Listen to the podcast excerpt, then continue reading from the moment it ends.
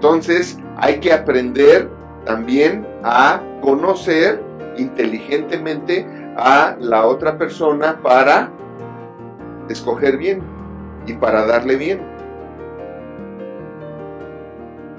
Sí, solo podemos y deberíamos amar lo que conocemos. ¿Por qué tenemos que hacer esto? ¿Por qué deberíamos de amar solamente lo que conocemos? Pues porque amar implica tirarse al vacío, confiar la vida y confiar el alma.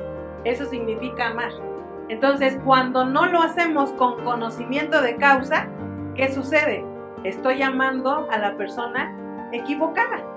Estoy dándole todo a la persona equivocada. ¿Por qué? Porque no conocí primero a la persona.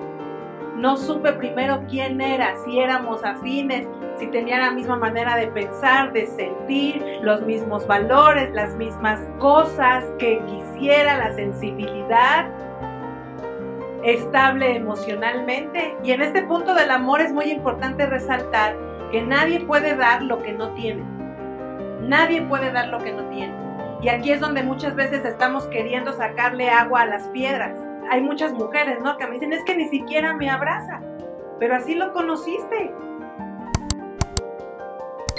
No quieras ahora cambiarlo, que este es uno de los graves problemas en las relaciones, ¿no? Que se relacionan, se juntan o se casan y lo que quieren hacer empiezan con un proceso de qué? De quererlo cambiar o de quererla cambiar por alguien que no es. Y es muy complicado, nadie puede dar lo que no tiene. Ahora, ¿podemos aprender a amar? Sí, primero tienes que aprender a amarte a ti.